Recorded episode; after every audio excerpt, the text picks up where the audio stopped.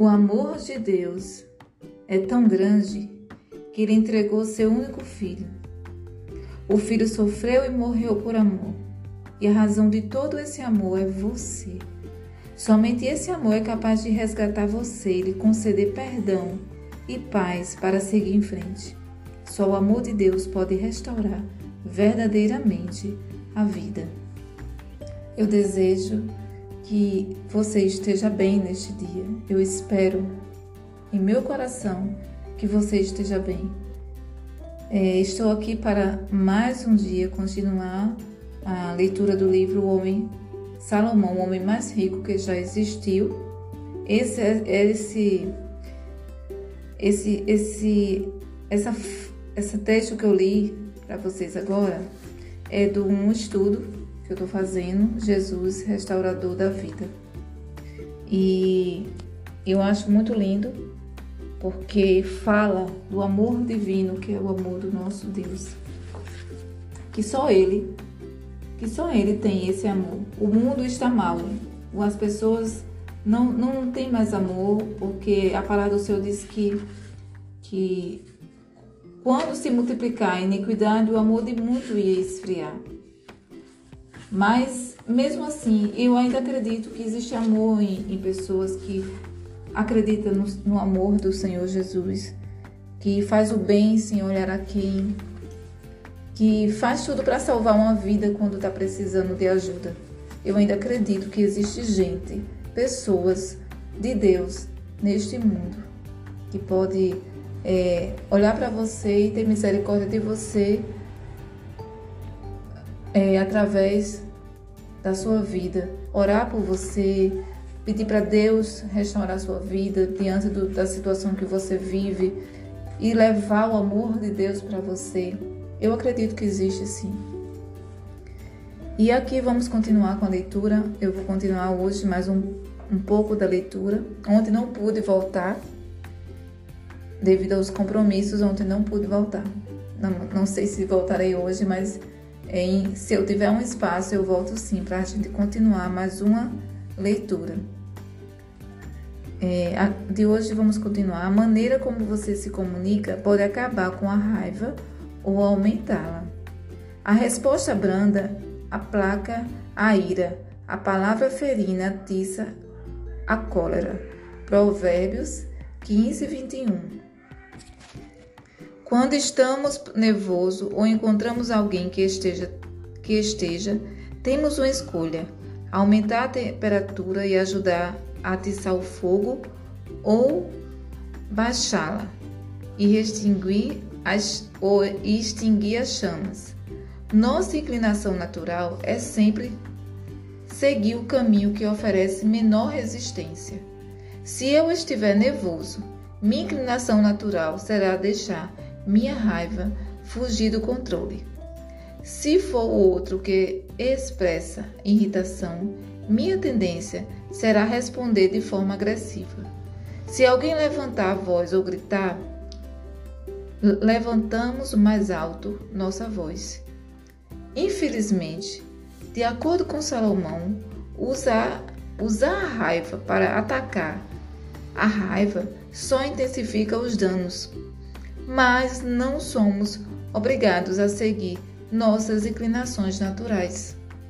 Podemos dar um banho de água fria em nossa raiva ou na do outro, simplesmente usando as palavras gentis, um tom de voz brando e um modo de falar delicado. Minha esposa e meus filhos sabem que posso perder facilmente a cabeça. No entanto, assim que percebo o que está acontecendo, começo a ouvir o provérbio de Salomão ecoando em meus ouvidos. A resposta branda aplaca a ira. A palavra ferina atiça a cólera. Nesse momento, tomo consciência de que posso fazer uma escolha: continuar usando palavras duras, aumentando assim a raiva, ou escolher palavras calmas, um tom de voz brando e gestos mais delicados. Quase todas as vezes que dirigi, que decidi ser gentil, a raiva se dissipou. No caso que ele decidiu ser gentil, né? No caso ele disse assim: Quase todas as vezes que ele decidiu ser gentil, a raiva se dissipou. Quando sou, quando sou eu, eu quem está nervoso, consigo me acalmar logo. Quando é a outra pessoa, preciso me esforçar por um dos dois minutos para acalmá-la. Mas raramente levo mais do que isso. Há pouco tempo, um dos, um dos sócios, um dos meus sócios, ficou irritado comigo durante uma conferência telefônica. Em, em vez de gritar de volta, simplesmente baixei a voz e me esforcei a responder com calma e tranquilamente. Ele começou imediatamente a falar com mais baixo, mudou o tom de voz e me ouviu em vez de me, me atacar. Com quatro adolescentes em casa, é raro um dia sem pelo menos uma discussão. Sempre fico impressionado com a rapidez com que meus filhos se acalmam quando falo com brandura. Muitas vezes, o resultado é instantâneo. Quando você começa a utilizar essa tática, não desanime quando você começar a usar. Utilizar essa tática, não desanime se o resultado não foi imediato. Às vezes, uma pessoa está com tanta raiva que, vo que você será terá que responder com gentileza dura durante vários minutos antes que ela comece a se acalmar.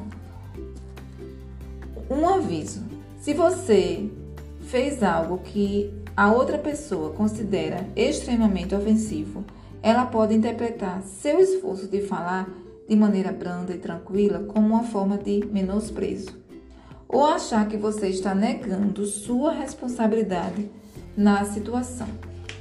Nesses casos, escolha palavras que transmitam suas desculpas pelo que fez e seu desejo sincero de reparação. O que você diz pode ferir o próximo ou curá-lo. Há aqueles cuja fala é como uma espada cortante, mas a língua do sábio é um bálsamo. Provérbios 12, 18. Gente, eu vou ficar por aqui com essa passagem do quinto capítulo, mas eu vou fazer um esforço enorme para voltar hoje com vocês, para a gente continuar a leitura do livro, a leitura do quinto capítulo, porque ele é um pouquinho, tem umas passagens maiores, para que a gente não alongue muito ele. E eu desejo para você uma boa tarde. Deus abençoe o seu dia onde você estiver. Onde você estiver, no Brasil, longe do Brasil. É, eu fico muito feliz com pessoas que estão me ouvindo que não estão no Brasil